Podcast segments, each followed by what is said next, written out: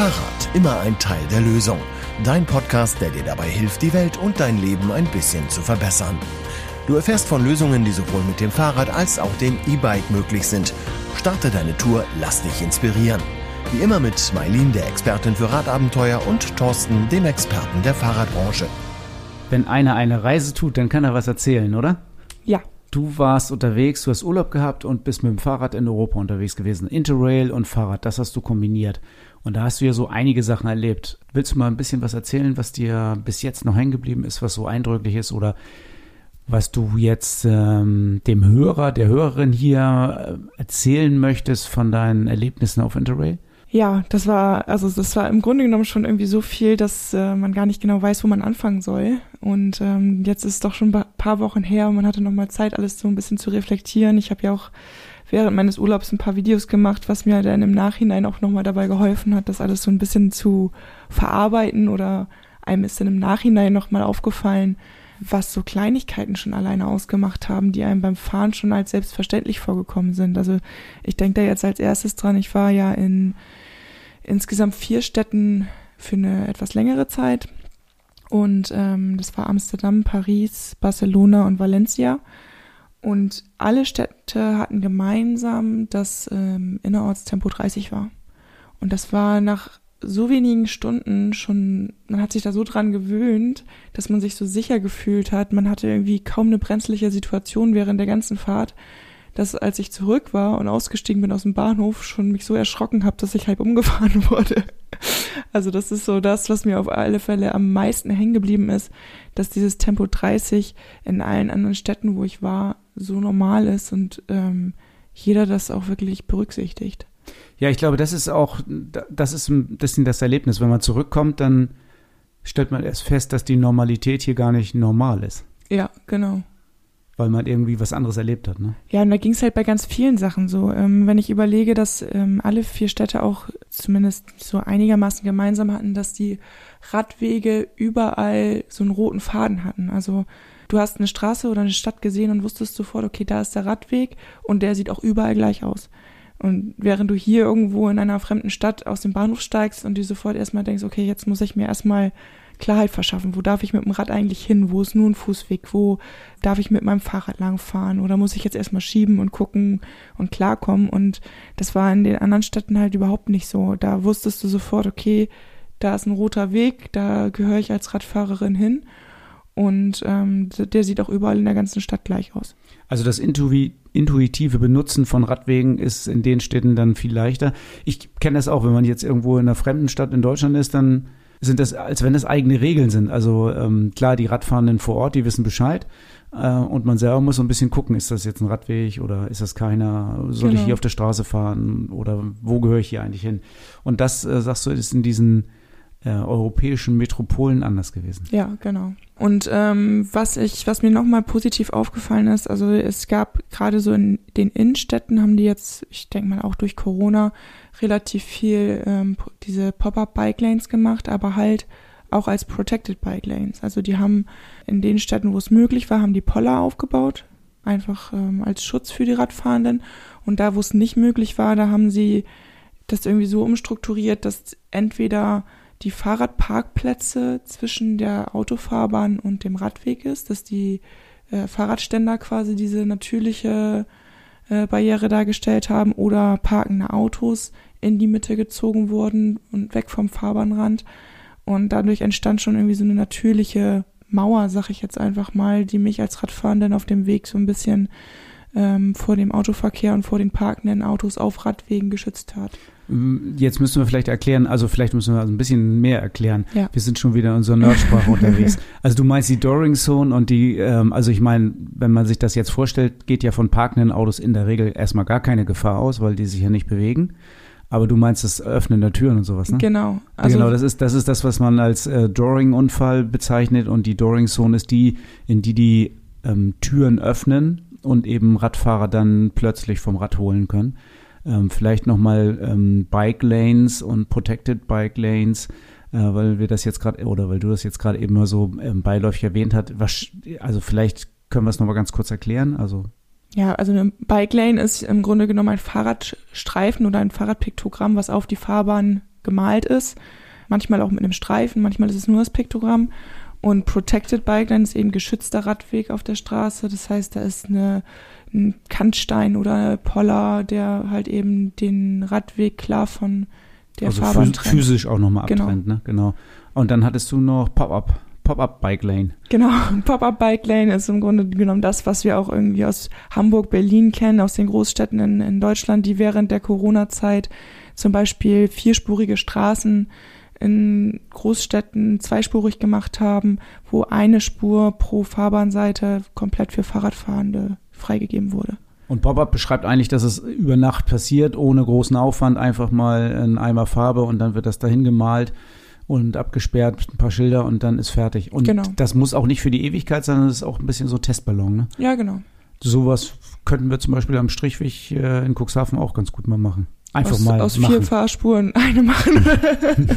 nee, aber einfach mal über Nacht äh, mit Farbe und äh, dann fertig und ausprobieren, mal eine Saison ausprobieren oder ein Jahr lang ausprobieren, wie es dann funktioniert. Und vielleicht hätten wir dann endlich Erkenntnisse und müssten nicht immer um den heißen Brei reden. Genau. Ja, und wegen dieser Doring-Zone, was du gerade ja schon erklärt hattest, wir in Deutschland kennen das ja, dass die parkenden Autos meistens in dieselbe Fahrtrichtung geparkt sind, wie die Radwege langführen.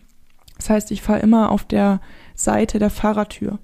Und das war eben in diesen Städten, wo ich war, anders, weil entweder haben die entgegengesetzt der Fahrbahn geparkt, das heißt, ich bin immer an der Beifahrertür vorbeigefahren, oder sie haben äh, beziehungsweise ich bin immer dem Fahrer entgegengefahren, also dass er mich von vorne gesehen hat, oder ich bin eben an der Beifahrertür vorbeigefahren. Und wir wissen ja, dass der Besetzungsgrad von einem Auto 1,2 oder 1,4 ist in Deutschland. Das heißt, ähm, da sitzt häufig gar keiner, der die Tür aufmachen kann. In der Regel sitzt keiner auf dem Beifahrersitz, genau. Äh, in Holland gibt es ja den, den holländischen Griff. Der ist was? Ähm, das ist äh, bei der, wird tatsächlich bei der Fahrprüfung auch ähm, mit geprüft. Der holländische Griff ist, ähm, heißt das, dass du die Fahrertür mit, also bei ähm, Linkslenkern, also dass du die Fahrertür immer mit der rechten Hand öffnen musst. Okay, dann guckst du automatisch über die Schulter. Ja, wenn du mit, also wenn du die, deine Fahrertür mit rechts öffnest, dann hast du schon diese Drehung und du kannst die Tür nicht so weit aufmachen auf einmal. Also weil dein Arm natürlich gar nicht so weit nach außen reicht. Das heißt, du öffnest ein bisschen, kannst dann auch durch den Türspalt rausgucken und machst dann erst die Tür ganz auf. Wenn du das falsch machst, nach der Prüfung, nach deiner Fahrprüfung, bist du durchgefallen. Okay, sehr gut. Also auch das kann natürlich helfen, diesen holländischen Griff. Ähm, der ist ja in Deutschland nicht verpflichtend, aber als Autofahrer sollte man sich das vielleicht auch angewöhnen, die Tür immer, wenn man ein normales Fahrzeug hat mit Linkslenkung, mit der rechten Hand zu öffnen. Das würde auf jeden Fall äh, einige Unfälle und vor allen Dingen schwere und gemeine Unfälle vermeiden. Was hast du denn sonst noch erlebt? Also Holland, Spanien, was war das noch? Frankreich. Frankreich, genau. Ich war noch ganz schön fasziniert von der Ampelschaltung für Radfahrende. Also ich bin, ich bin, also in, in Holland ähm, war das jetzt gar nicht so ausschlaggebend, weil da war der Radweg fast immer komplett äh, getrennt vom Autoverkehr. Das heißt, ich habe den Autoverkehr ganz häufig gar nicht wahrgenommen, weil da eine ganz eigene Infrastruktur abseits der Straßen war. Ähm, aber in, in Frankreich ist es mir dann das erste Mal aufgefallen, als ich an roten Ampeln stehen geblieben bin und alle anderen Fahrradfahrenden an mir vorbeigeschmettert sind und mich komisch angeguckt haben. Und da habe ich gedacht, was ist denn los mit denen? Warum hält sich denn hier keiner an Verkehrsregeln? Bis ich dann irgendwann herausgefunden habe, dass ich als Radfahrender an der roten Ampel gar nicht anhalten muss. Dass ich an, über die meisten roten Ampeln einfach rüberfahren darf und Autofahrende das zu berücksichtigen haben. Das heißt, ich habe lediglich als Radfahrende darauf zu achten, bei einer roten Ampel, dass die Fußgänger Vorrang haben und wenn die vorbei sind, dann darf ich fahren. Das heißt, ich habe immer eine grüne Welle. Das ist ja erstaunlich. Ich habe ähm, auch mal davon gehört, dass es in Deutschland dazu eine Initiative ähm, gibt oder gab. Und wenn ich mal äh, Leuten davon erzählt habe, haben sie mir immer einen Vogel gezeigt und gesagt, hey, rot ist rot und fertig. Also äh, offensichtlich ähm, gibt es Menschen, die das anders machen. Ja, und, und das fand ich mega. Also ich, das funktioniert dann natürlich, weil Tempo 30 ist und die Autofahrenden auch die Reaktionszeit haben, um, um sowas eben zu berücksichtigen. Ähm, aber wie schnell man einfach durch eine riesengroße Stadt fahren kann, wenn man eine grüne Welle hat. Also da kann ich ja ähm, schon mal von Fortschritten berichten, ähm, weil du sagst Tempo 30 und das ist das, was dich fasziniert hat. Und wenn du wieder hier bist, dann ähm, kannst du gar nicht verstehen, dass hier alle so schnell und äh, mit Tempo 50 oder 70 in der Stadt unterwegs sind. Cuxhaven hat äh, sich angemeldet bei der Städteinitiative Tempo 30. Das ist eine Städteinitiative, mit, in der jetzt mittlerweile über 200 Städte sind. Und wir sind aufgenommen worden, worden in diese Städteinitiative. Und die hat den Zweck zu versuchen, dass Städte ihr Tempo selber bestimmen können, in, also welches Tempo in der Stadt gefahren wird. Zurzeit ist es so, dass die Verwaltung, wenn sie dann mal irgendwo in einer Straße Tempo 30 machen will, dafür sich eine Begründung ausdenken, will ich jetzt nicht sagen, eine Begründung liefern muss dafür, dass in dieser Straße jetzt Tempo 30 ist. Und das ist natürlich relativ schwierig. Also man muss das immer extra begründen. Und äh, die Städteinitiative will darauf hinwirken, dass die Städte und die Kommunen ihre Geschwindigkeiten selber bestimmen können, weil die Kommunen natürlich am besten wissen, wie schnell irgendwo gefahren werden. Da können die Kommunen dann auch sagen, in unserer Stadt ist überall Tempo 30, auf der Stadtautobahn ist Tempo 100 und auf der Stadtbundesstraße ist Tempo 70 oder was auch immer. Das können sie jetzt im Augenblick tatsächlich nicht frei bestimmen und deswegen ist Cuxhaven der Städteinitiative beigetreten. Ähm, wurde vom Rat gefordert, ist jetzt von der Verwaltung umgesetzt worden. Wir sind dabei. Also es geht vorwärts. Also kann ich mich dann nächstens, demnächst darauf freuen, dass hier mehr Tempo 30 Zonen sind. Ja, eventuell mehr Tempo 30 Zonen oder alles Tempo 30. Das wäre wahrscheinlich, äh, also mit den Ausnahmen die Straßen, die unbedingt schneller befahren werden müssen. Also die vierspurigen. Ja, oder vielleicht so Tangenten, damit man schnell ähm, ja. um die Stadt rumkommt oder sonst irgendwas. Es gibt ja immer mal ein paar Wege, die man vielleicht tatsächlich oder Straßen, die man schneller befahren kann. Das ist auch okay. Das gab es in, in den Ländern, wo ich war, auch. Also da gab es auch Straßen, die mit Tempo 50 befahren wurden. Die waren aber dann halt eben so weit abgegrenzt vom Rest, dass man sie gar nicht wahrgenommen hat. Jetzt habe ich ganz viel über meinen Urlaub erzählt. Du warst aber ja kürzlich auch im Urlaub. Ähm, wenn ich mich richtig erinnere, hast du eine Radreise gemacht mit Freunden und deiner Frau. Wie war das denn so für, für Erfahrung? Was hast du da gesammelt? Naja, also die Radreise war schon fantastisch. Wir haben äh, viel Spaß gehabt und auch äh, super tolles Wetter. Ich habe allerdings keine großen Metropolen bereist wie du. Also Kiel und Lübeck. Ne, Lübeck sind wir gleich rausgefahren. Kiel. Kiel ist ja, hat ja auch viel für den Fahrradverkehr getan da habe ich gar nicht viel von mitbekommen, muss ich ganz ehrlich sagen. Ich habe in Kiel gesehen, dass es so einen Radschnellweg gibt, der, aber den haben wir nur gekreuzt, also sind wir nicht drauf gefahren, sind aber ganz gut durch die Stadt gekommen. Ich kann ein bisschen mehr so über den äh, ländlichen Raum berichten und über Radreisen. Da kann ich vielleicht schon ein bisschen was erzählen, ja. Dann erzähl doch mal, wie war das so im ländlichen Raum in Norddeutschland? Ja, wir sind ähm, also, wie gesagt, von, äh, von Lübeck nach Kiel und von Kiel nach Glücksburg, Glücksburg ähm, über Sonderborg nach Abenra und dann durch Dänemark gefahren. Hm, vielleicht kommen wir nachher nochmal drauf, auch bei der Tour 66, dann kann ich wenigstens mal einen kleinen Teil der Strecke ein bisschen genauer beschreiben. Das Schöne in Schleswig-Holstein ist ja, ähm, dass wir ganz wenig an Hauptstraßen gefahren sind, sondern immer so ganz kleine Nebenstraßen gefahren sind. Wir haben stundenlang überhaupt gar keinen Autofahrer gesehen und sind einfach nur durch die, durch die Landschaft gecruised wenn man sich da eine einigermaßen gute Strecken, Strecke ausarbeitet, ist das natürlich auch wirklich fantastisch. Und ähm, diese stundenlange Ruhe und äh, ohne Autoverkehr, ohne anderen Verkehr durch die Gegend zu fahren, das ist schon, das ist schon schön. Das ist dann auch wirklich Urlaub. Ja, auf jeden Fall. Da bin ich voll bei dir. Ja, und wir haben ähm, dann auch festgestellt, dass äh, in Schleswig-Holstein das mit der Infrastruktur, mit den Verkehrsschildern, also den Hinweisschildern für Radfahrende, schon auch ganz gut gelöst ist. Die Hotels waren auch alle so, dass man, also wir hatten die, die Hotels tatsächlich diesmal vorher gebucht. Ähm, wir hatten fast überall Möglichkeiten, irgendwas mit den Fahrrädern also zu machen, die gut unterzustellen. Und wo es denn gar keine Möglichkeit gab, ähm, konnten wir die Fahrräder in den Festsaal stellen. also wenn die Hotels nicht richtig gut vorbereitet waren, haben sie zumindest immer sehr gut improvisiert. Das war also, das war schon beeindruckend. Ich finde das auch immer witzig. Es gibt so Hotels, die entschuldigen sich denn dafür, dass ein Radfahrender das Fahrrad mit aufs Hotelzimmer nehmen kann, weil sie keine Option haben und wissen gar nicht damit dabei, dass das eigentlich der Traum eines jeden Radfahrenden ist. Das kommt darauf an, wie das Wetter an dem Tag war, glaube ich. Ja. Ich weiß nicht, ob ich da so ein verschlammtes Rad haben möchte. Aber äh, ja, also gerade mit meinen Sporträdern finde ich es auch immer super, wenn ich das mit aufs Zimmer nehmen kann. Wir sind jetzt allerdings, äh, oder wir sind alle mit Elektrorädern gefahren, ich auch. Mhm. Und ähm, das ist eigentlich auch mal eine ganz interessante Geschichte. Ich habe ähm, hab da ja auch quasi ein Rad mal auf Herz und Nieren getestet. Und wir hatten das Urban ja schon in der Episode, also in der, äh, als Bike der Episode. Aber heute will ich, äh, wenn wir nachher mal über das Fahr über ein Fahrrad reden, mal darüber reden, kann man mit so einem Fahrrad auch eine Radreise machen, weil dafür ist es ja eigentlich gar nicht gedacht. Mhm. Und ich glaube, da kann ich ein paar ganz gesch interessante Geschichten oder Eindrücke dazu äh, erzählen gleich mal. Da bin ich gespannt. Also da kann man auf jeden Fall, denke ich, dranbleiben. Wo hat denn eure Tour geendet? Jetzt nehmen wir vielleicht ein bisschen äh, Tour 66 vorweg, aber ähm, das Ende der Tour, nachdem wir durch Dänemark gefahren sind, also Dänemark gequert haben, war dann ähm, die Insel Römm und dann mit der Fähre rüber nach Sylt.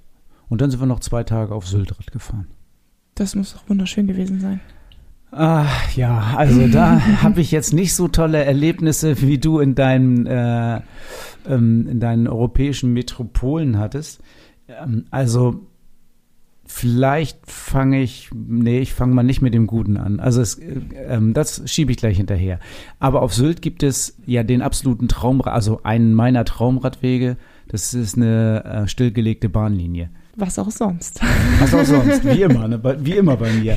Also ähm, Sylt hat tatsächlich den Vorteil, dass die vom ganz im Norden, also von List bis nach Hörnum, äh, eine ehemalige Bahn, also vor 100 Jahren gab es da eine Bahnlinie teilweise auch noch älter.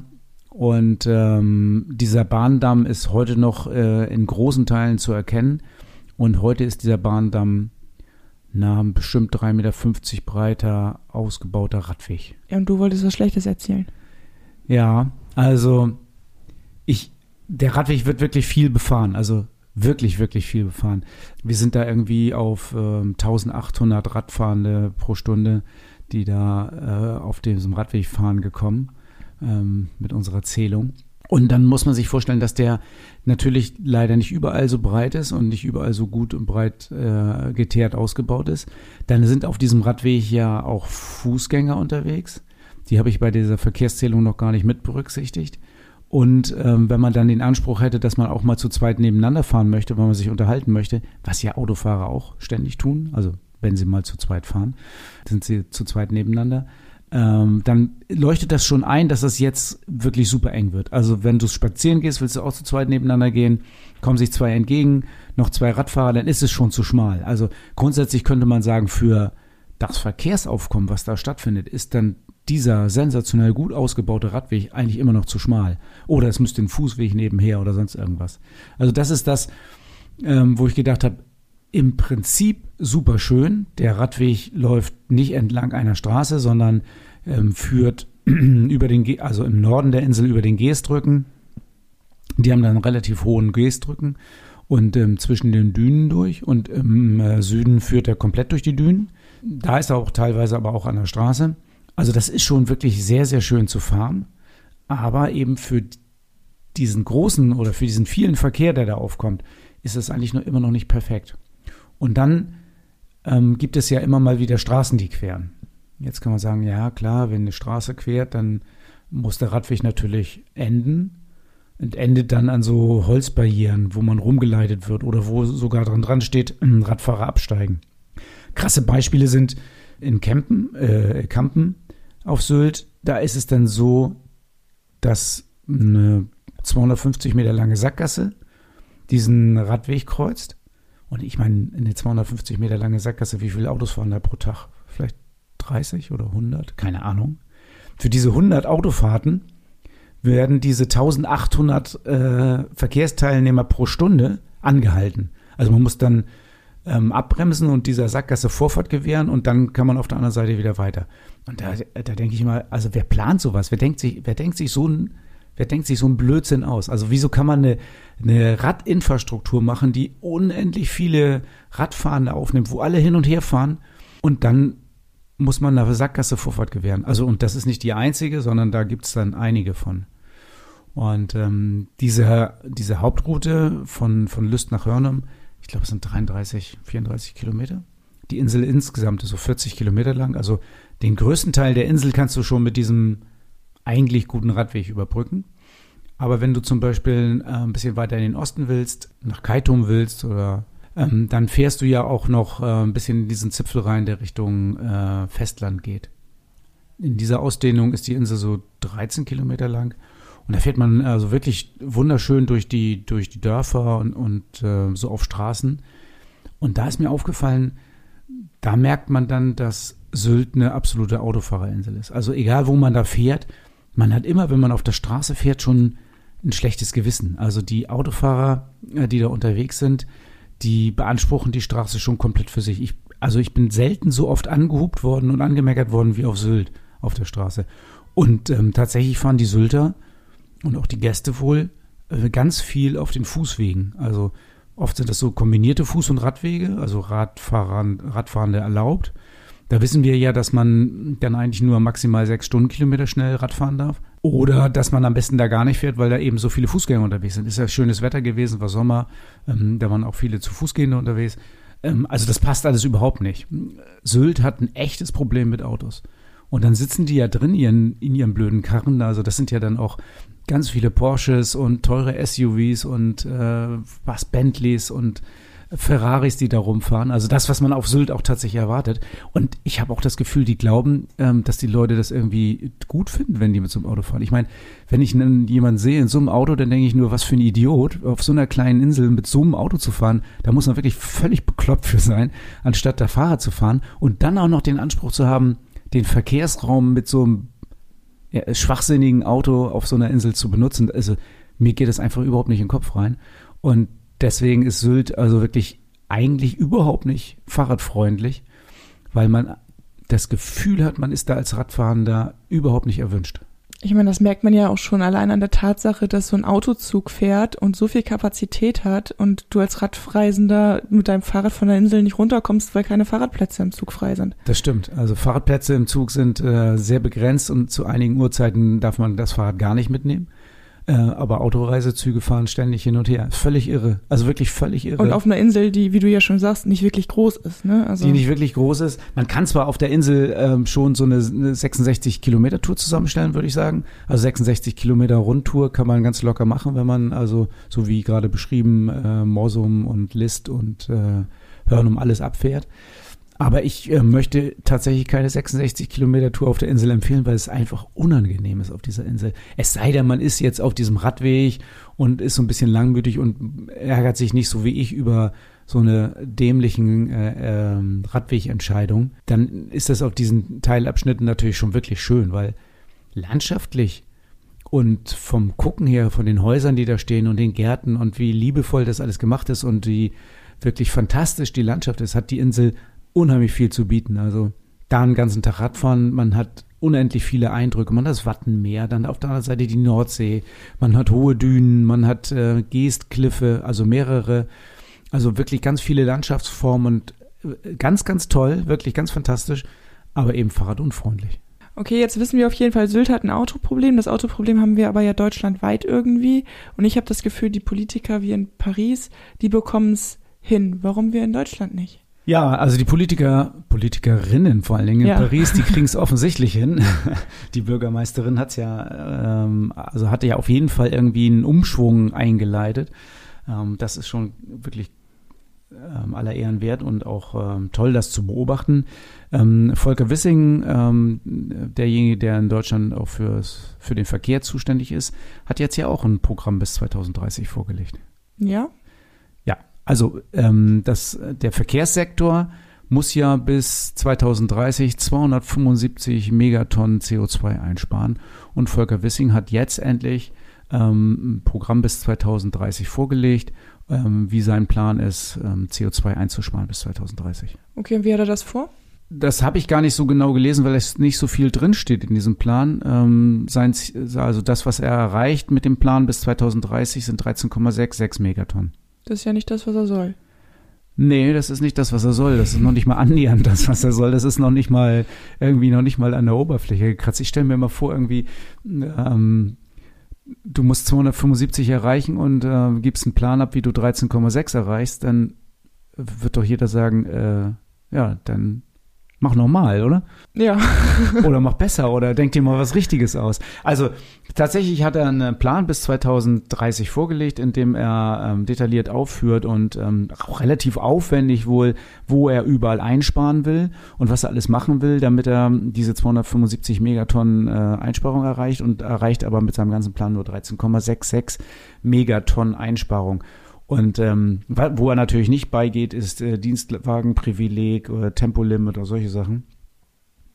Und ähm, wenn man gerade mal das Tempolimit betrachtet, da kann man ja die eine oder die andere Meinung zu haben zum Tempolimit auf Autobahnen. Aber würde er, würde er Tempolimit 120 auf der Autobahn einführen, also das kann man ja quasi von heute auf morgen, dann würde er schon nur mit dieser Maßnahme mehr als 13,66 Tonnen CO2, Megatonnen CO2 bis 2030 einsparen. Und auch da ist es schon wieder unsinnig, dass Deutschland das einzige Land ist, was überhaupt noch ja. mehr als 120 fahren genau. darf. Aber selbst, selbst bei Tempo 130 würde er noch 12 Megatonnen äh, CO2 einsparen. Also wir müssen ja gar nicht 120, wir können ja 130 machen. Also wenn, wenn selbst Tempo 130 so viel äh, Einsparung an CO2 bringt, dann ähm, tja, dann muss man äh, vielleicht das Denkverbot äh, Tempolimit mal kippen. Also wenigstens muss man darüber reden und nicht ähm, das als die einzige Freiheit, die wir Deutschen noch haben, hin, hinstellen. Ja, auch 9-Euro-Ticket. Also das wäre ja auch eine Möglichkeit gewesen, Schwung in die Sache zu bringen. Ja, 9-Euro-Ticket ist äh, äh, sehr, sehr gut, dass du das ansprichst. Würde man das 9-Euro-Ticket oder ein sehr günstiges äh, Pauschalticket, was sehr günstig und sehr einfach ist vor allen Dingen, ähm, bis 2030 verlängern, auch das wäre ja eine Möglichkeit, was die FDP auf gar keinen Fall will, und Volker Wissing ist von der FDP, dann würde man weitere 57 Megatonnen einsparen. Aber das ist in seinem Papier auch nicht drin. Also naja, be beides, ja beides, zusammen wären ja quasi jetzt schon 70 Megatonnen. Ja. Ähm, zwei Maßnahmen, die, also Tempo 130 und äh, was weiß ich, 19 Euro Ticket oder sowas, äh, würden irgendwie 70 Megatonnen einsparen. Ich glaube, das reicht nicht. Also für 270 reichen 70 immer noch nicht. Aber wenn ich, wenn ich mit zwei so einfachen Maßnahmen ähm, 70 Megatonnen einsparen kann, dann äh, würde ich die doch schon mal machen und mich nicht mit 13,66 Tonnen der Lächerlich Lächerlichkeit preisgeben, oder? Nee, aber er hat doch jetzt Christian Lindner überzeugt, wenn ich das richtig gelesen habe, dass es ein Anschlussangebot geben soll, oder nicht? Mm, ja, ähm, Christian Lindner hat zu dem ganzen Themenkomplex gesagt, er fühlt sich irgendwie an die 275 Megatonnen äh, nicht gebunden. Ah, okay. Naja, gut. Naja, das ist eben so FDP und Klima, aber ich weiß also, gar nicht. wenn ich da jetzt wieder dran denke, Spanien führt einfach die Übergewinnsteuer ein und sagt, wir machen ÖPNV kostenlos.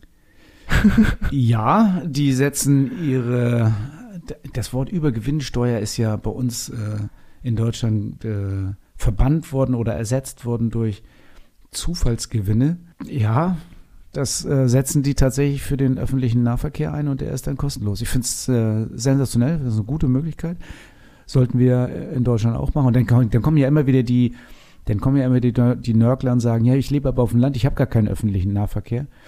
Das mag schon sein, trotzdem sind die meisten Menschen können den nutzen. Also wir, du, ich, wir wohnen ja auch im ländlichen Bereich und wir nutzen den öffentlichen Nahverkehr schon relativ stark, würde ich sagen. Ja, und das ist ja meiner Meinung nach auch keine Ausrede zu sagen, ich wohne im ländlichen äh, Raum, ich kann das ja nicht nutzen, weil diese ganzen Subventionen fürs Auto kann auch nicht jeder nutzen. Sogar die wenigsten. Die wenigsten. ja, die wenigsten nutzen das. Hast du recht, ähm, das ist äh, tatsächlich überhaupt gar kein Argument, da bin ich, bin ich bei dir. Und ähm, da ist ja auch ein bisschen die Bequemlichkeit. Also selbst wenn ich jetzt auf dem ländlichen Raum, im ländlichen Raum hier irgendwo wohne, ähm, wir kennen uns da aus. Wir haben schlechten ÖPNV und auch noch ländlichen Raum, also sehr schlechten ÖPNV und ländlichen Raum. Wenn wir nicht negativ davon betroffen sind, dann weiß ich es auch nicht. Und trotzdem muss ich ganz ehrlich sagen, kann ich ja auch mein Auto und den Zug, wenn denn 9 oder 19 Euro oder was weiß ich, Ticket äh, vorhanden ist, kann ich das ja auch kombinieren. Ich kann ja die fünf Kilometer bis zum nächsten Bahnhof mit dem Fahrrad oder äh, mit dem Auto fahren. Dann kann ich äh, dann kann ich ja die Bahn oder sonst irgendwas nutzen. Also immer dieses, bei mir vorm Haus fährt kein Bus oder keine Bahn, das stimmt, aber es sagt ja auch keiner, dass das Auto auf Null muss. Aber du könntest ja die Wege deutlich reduzieren. Du musst ja vielleicht nicht 80 Kilometer pendeln, sondern pendelst dann nur noch 10 oder sowas. Ja, und es ist ja auch irgendwo noch ein Henne-Ei-Prinzip. Also ich kann natürlich darauf warten, dass der ÖPNV sensationell gut ausgebaut ist oder ich nutze einfach schon das, was vorhanden ist und dann wird der langsam ausgebaut. Ja, jetzt haben wir aber ordentlich gemeckert. äh, äh das war ein Mecker-Podcast, oder? Ein Meckercast. ein Meckercast. Ähm, ja, es gibt so viele einfache Lösungen. Also es ist ja nicht nur das, nicht nur so, dass wir gemeckert haben, wir haben ja die einfachen Lösungen aufgezeigt. Also Verlängerung von einem Pauschalticket, was ganz einfach zu buchen ist, äh, Tempo 130, ich weiß, das schmeckt nicht jedem, aber auf jeden Fall ähm, CO2-technisch ist auf jeden Fall eine gute Lösung. Energiesparen tut das auch noch. Es gibt ja Lösungen und ähm, dass nicht alles bequemer wird, dass man vielleicht äh, ab und an mal umsteigen muss. Ähm, das ist eben auch so.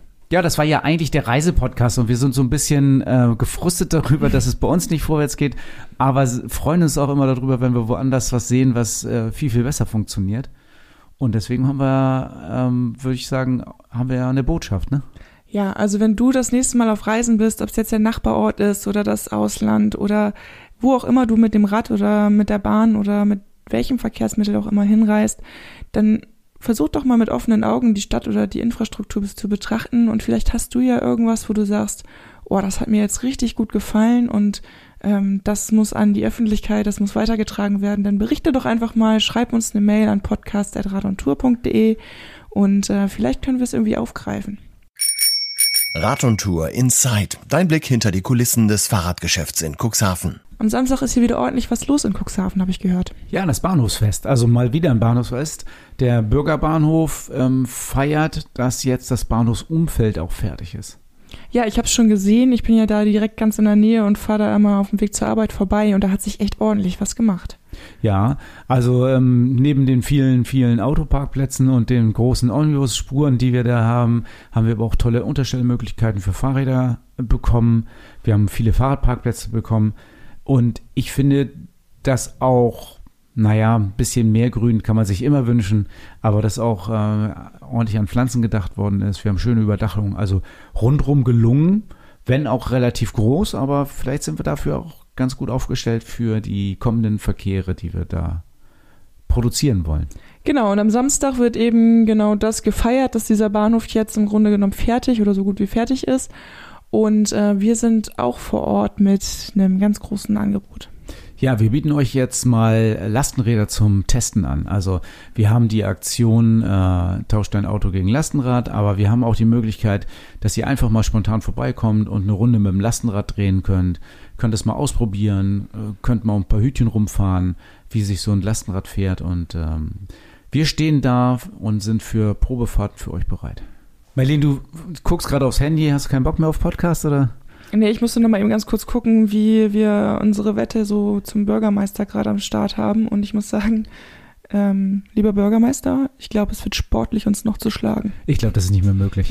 es sei denn, er hat alle seine Kilometer aufgespart und trägt hier am letzten Tag rein oder sowas. Es könnte möglich sein. Also er liegt jetzt aktuell 11.000 Kilometer hinter uns. Nee, das hat er nicht gefahren. 11.000 Kilometer. Hat auch äh, Uwe nicht gemacht. Das, hat er nicht, ne? Äh, nee, nee, das glaube ich nicht.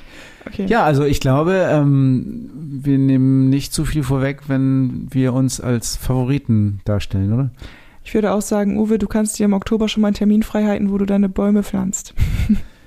Sehr schön. Also wir reden vom Stadtradeln und äh, wir reden von der Wette, ähm, die wir mit dem Oberbürgermeister Uwe Sandja haben, wer mehr Kilometer fährt, äh, die Firma Rad und Tour und Freunde oder die Stadtverwaltung in Cuxhaven. Mehr Menschen sind bei der Stadtverwaltung als bei uns. Ja. Also nicht beim Radeln angemeldet, aber insgesamt. Potenzial hätten die gehabt. Hätte, hätte. Hätte, hätte, Fahrradkette. So ist das eben. Man, mal verliert man, mal gewinnt man. 66 Kilometer Fahrspaß, der Podcast Tourentipp. Ja, jetzt hast du ganz viel eben im Hauptteil von unserem Podcast gemeckert, wie schlecht Sylt ist und wie autofreundlich Sylt ist und ähm, autounfreundlich. Auto autofreundlich. autofreundlich, ja schon. Scheiße, jetzt bin ich schon völlig verwirrt hier. ja. Aber du bist ja, ähm, du hast ja schon gesagt, 66 Kilometer auf Sylt würde man zusammenkriegen. Du hast Sylt mit integriert in deine 66 Kilometer Tour, aber sie ist nicht komplett auf Sylt, richtig? Nein, es ist nur noch das Ziel. Es sind nur noch 100 Meter Sylt. Da kann dir nicht viel passieren, glaube ich. Dann kann nicht viel passieren. Erzähl doch mal, wo führt deine Tour lang? Ja, der Start der Tour ist äh, mitten im Nirgendwo äh, auf dem dänischen Festland zwischen Nordsee- und Ostseeküste. Und von da geht's dann los und äh, hier ist ja quasi alles gleich. Also das ist jetzt ein bisschen übertrieben, aber Dänemark hat in diesem Bereich, also im südlichen Bereich von Dänemark, immer noch so ein paar Wellen, so Hügel. Also man kann hier wirklich gut fahren so leicht hügeliges äh, Gelände ohne lange oder hohe Steigung. Aber äh, wunderschöne Landschaft äh, mit vielen Knicks, so ein bisschen wie in Schleswig-Holstein mit Feldern und sowas. Und vor allen Dingen das Faszinierende ist, ich dachte, wenn ich Dänemark durchqueren muss, ähm, das dass diese Straßen deutlich mehr befahren sind.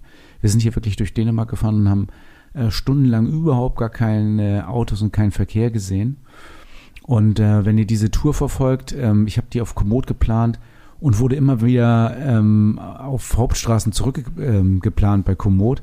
Ich musste wirklich ähm, die Strecke zwangsläufig, also äh, richtig so zu einer, zu, zu einer Fahrt durchs Gelände zwingen. Und ähm, hier haben wir auch einen Abschnitt, der fast äh, einspurig nur zu befahren ist. Bei Komoot ging das eigentlich überhaupt nicht, da war das nur als Wanderweg eingezeichnet, führt aber wunderschön durchs Moor ähm, als, als so ein kleiner Damm, auf dem man wunderbar Rad fahren kann ähm, und endet dann letztendlich ähm, als erste Zwischenstation in Riebe. Riebe ist äh, äh, eine Stadt in äh, Süddänemark und ähm, da stehen eine, steht eine der ältesten Kirchen Dänemarks und hier hat auch die Christianisierung quasi begonnen ähm, von Schleswig-Holstein, Dänemark, also der nördlichen Länder, hätte ich jetzt beinahe gesagt. Also eine sehr interessante Kirche, die ja, jetzt mache ich das aus dem Kopf raus, so ein bisschen Ansgar gewidmet ist. Das wusste ich eigentlich auch vorher, aber das steht da auch als große Bronzestatue. Ähm, auf jeden Fall ist Riebe eine total schöne, kleine, schnuggelige Stadt mit äh, sehr, sehr alter Stadtgeschichte und auf jeden Fall auch einen längeren Stoppwert. Kirche angucken, Marktplatz angucken, ähm, Bierchen trinken äh, auf dem Marktplatz, der ist, äh, liegt schön in der Sonne. Ähm, also wirklich toll. Habe ich auch ein Foto ähm, in die Shownotes gestellt, könnt ihr euch vielleicht mal angucken. Also wirklich klasse. Und von äh, Riebe aus geht es dann weiter äh, Richtung Süden und noch ein bisschen Richtung Westen, sodass wir an die Küste kommen. Auch da habe ich ähm, die Tour ein bisschen entgegen der Empfehlung von Komoot oder äh, den Tourenempfehlungen gemacht. Ähm, was am Ende natürlich auch dazu führt, dass äh, ich mein Fahrrad einmal über den Zaun heben musste. Na, damit kann man ja vielleicht sogar noch leben. ja, muss man vielleicht einfach hier nur wissen, man kann da einen Kilometer Umweg fahren, dann muss man, glaube ich, nicht über den Zaun heben. Ähm, aber wir sind, wir wollten so lange wie möglich am Deich bleiben. Und ähm, das haben wir dann auch gemacht und da mussten wir am Ende ja über so ein, also über so ein, über so ein Gatter rüberheben. War jetzt nicht schlimm, aber wenn man alleine unterwegs ist und, und das Fahrrad vielleicht ein bisschen schwer ist, dann sollte man sich das überlegen, ob man das wirklich will. Ähm, also auf dieser Tour, die ich äh, jetzt hier euch einstelle, die 66 Kilometer durch Süddänemark, ähm, solltet ihr kräftige Arme haben, um einmal wenigstens das Fahrrad hochheben zu können. Jetzt ist Sylt eine Insel. Wie seid ihr denn darüber gekommen? Ja, da wo jetzt das Gitter ist, da fängt quasi die, ähm, der Damm an, der nach Römmen führt. Also nach Römmen geht so ein circa 10 Kilometer langen Straßendamm rüber. Ähm, der ist natürlich, ja, was heißt natürlich, der ist ähm, monoton vom Fahren her, aber eben auch irgendwie eine Herausforderung und macht natürlich auch Spaß. Links und rechts das Wattenmeer äh, mit vielen Vögeln und mit, äh, mit viel Natur immer mal wieder auch so Buchten, wo man anhalten kann, also Parkbuchten, wo man anhalten kann und ähm, die Natur ein bisschen genauer beobachten kann. Aber ähm, da sollte man sich darauf gefasst machen, dass diese neun Kilometer eben auch lang werden können. Wir hatten einen leichten Rückenwind oder schräg von hinten, dann ist es eigentlich easy going. Das war auch äh, relativ entspannt. Meistens hat man auf diesem Damm, wenn man nach Röm rüberfährt, aber Wind von vorne. Und dann kann das schon sehr lang werden. Also auf das Stück sollte man sich einstellen. Ja, ich äh, kann, ich fühle mit den Menschen, die da Gegenwind haben. Ich bin zwar die Strecke nicht gefahren, aber ich äh, weiß, wie windig das da oben sein kann. Kein Baum, kein Strauch, äh, nichts, was äh, den Wind irgendwie bremsen könnte. Du bist dem Wind da wirklich ausgeliefert. Aber wie gesagt, wenn er von hinten kommt, dann hast du auch ordentlich Schub. Mhm. Und dann kommst du auf der Insel an, ähm, dann geht's direkt nach links.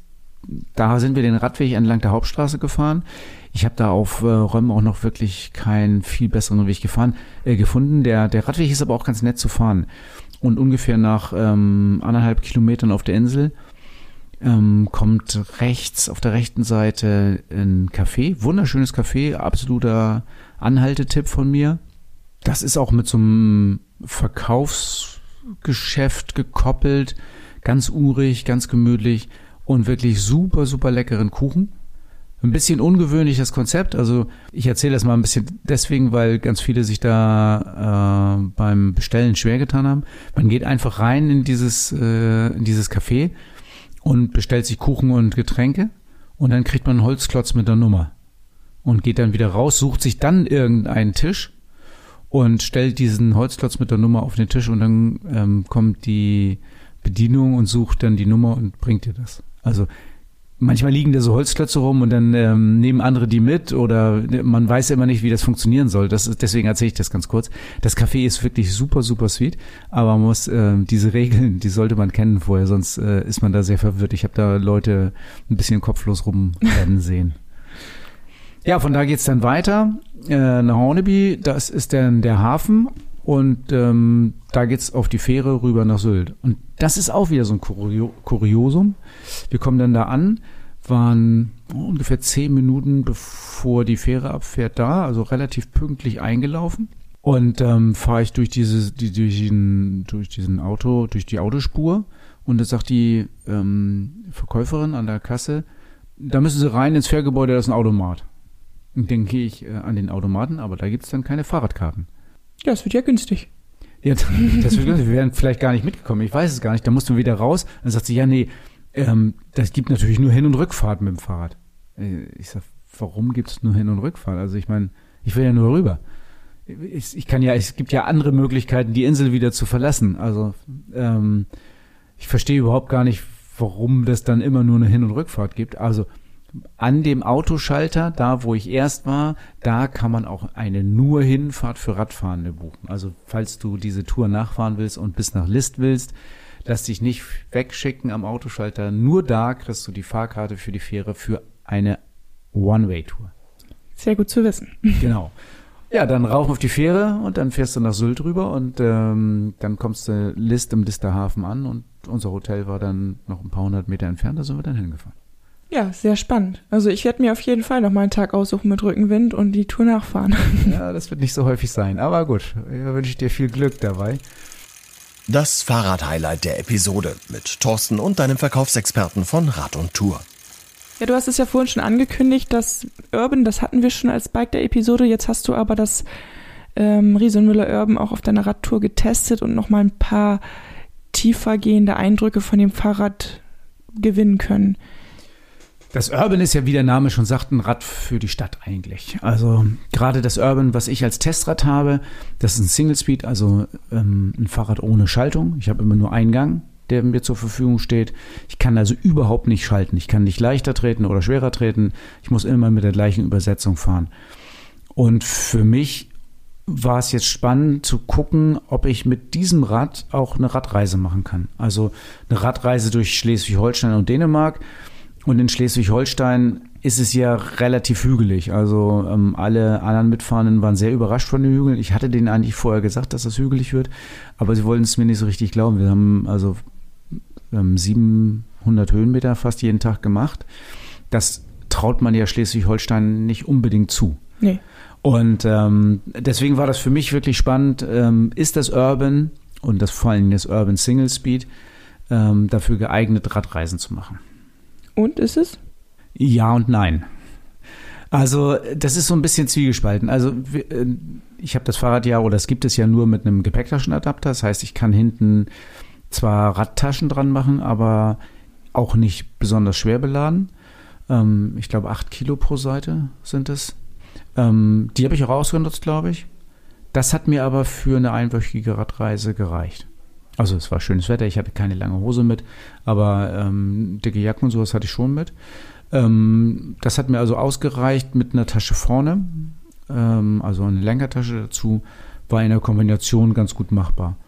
Und dann war es so, dass alle meine Mitradelnden ja mit Elektrorädern gefahren sind, also E-Bike mit äh, guter Unterstützung.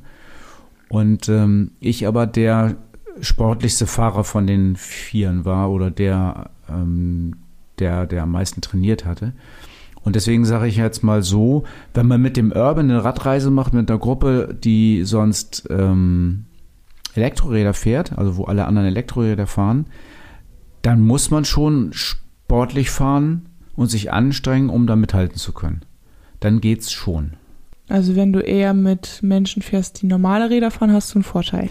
Genau, wenn du eine Radreise machst äh, mit Le äh, Leuten, die ohne Motor fahren und du fährst das Urban, dann kannst du immer mal den Motor ein, also das Fahrrad fährt ohne Motor wirklich als wenn du Fahrt fährst. Ich bin ganz viel ohne Motor gefahren, also sehr, sehr häufig ohne Motor gefahren und ähm, dann fährt das wirklich wie ein normales Fahrrad. Also wenn die anderen da mit 25 fahren, dann kann ich mit 25 oder mit 24 ähm, ganz locker mitpedalieren.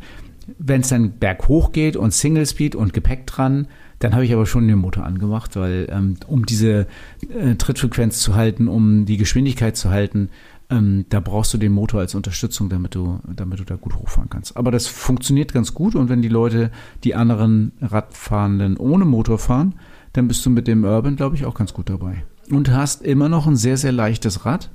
Und du hast den Vorteil, dass du für eine Radreise den Akku rausnehmen kannst beim Urban. Ähm, das war ja bei Riese Müller teilweise kritisiert. Ähm, warum macht ihr den rausnehmbaren Akku? Macht doch den integrierten, den man nicht rausnehmen kann. Ist natürlich, wenn du eine Radreise machst und in Hotels bist, viel angenehmer, wenn du den Akku rausnehmen kannst und irgendwo laden kannst, äh, wo das Hotel das möchte oder wo du das möchtest.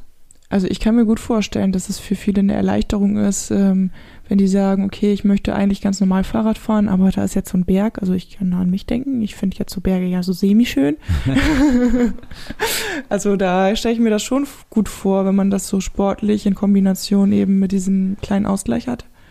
Ja, also der neue Fazur-Motor, Fazur 60 und ähm, das Urban von Riso Müller, ähm, finde ich, ist eine gute Kombination, um solche Radreisen zu machen. Wenn man dann ein bisschen sportlicher fahren will, dann funktioniert das ganz gut.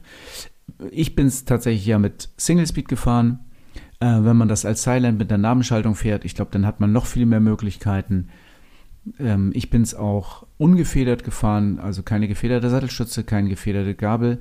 Ähm, Fand es gut, so zu fahren. Wir hatten äh, so ungefähr 10% Schotterwegeanteil, äh, war gut machbar damit. Ich bin komfortabel gefahren und habe die Tour, so wie sie war, genossen. Und von daher kann man sich ungefähr vorstellen, was man mit Comfort Kit und Federgabel auch noch erreichen könnte, um eventuell die Bandbreite des Rades mit Schaltung, Federgabel und äh, Comfort Kit zu erweitern. Ja, cool. Also wenn du jetzt sagst, du willst es doch nochmal Probe fahren, wir haben es da, das Urban 5 und auch das Urban 7 mittlerweile. Ähm, mach einen Beratungstermin, komm vorbei, lass dich beraten, mach eine Probefahrt und überzeug dich selber. Und das erwartet dich beim nächsten Mal bei Fahrrad immer ein Teil der Lösung. Ja, nächstes Mal wissen wir auch noch nicht so ganz, oder? Na, wir haben so viele Themen, wir haben so viele Interviewpartner und äh, das ist der letzte Podcast vor der Landtagswahl. Also ähm, seid gespannt, was wir euch nächstes Mal präsentieren.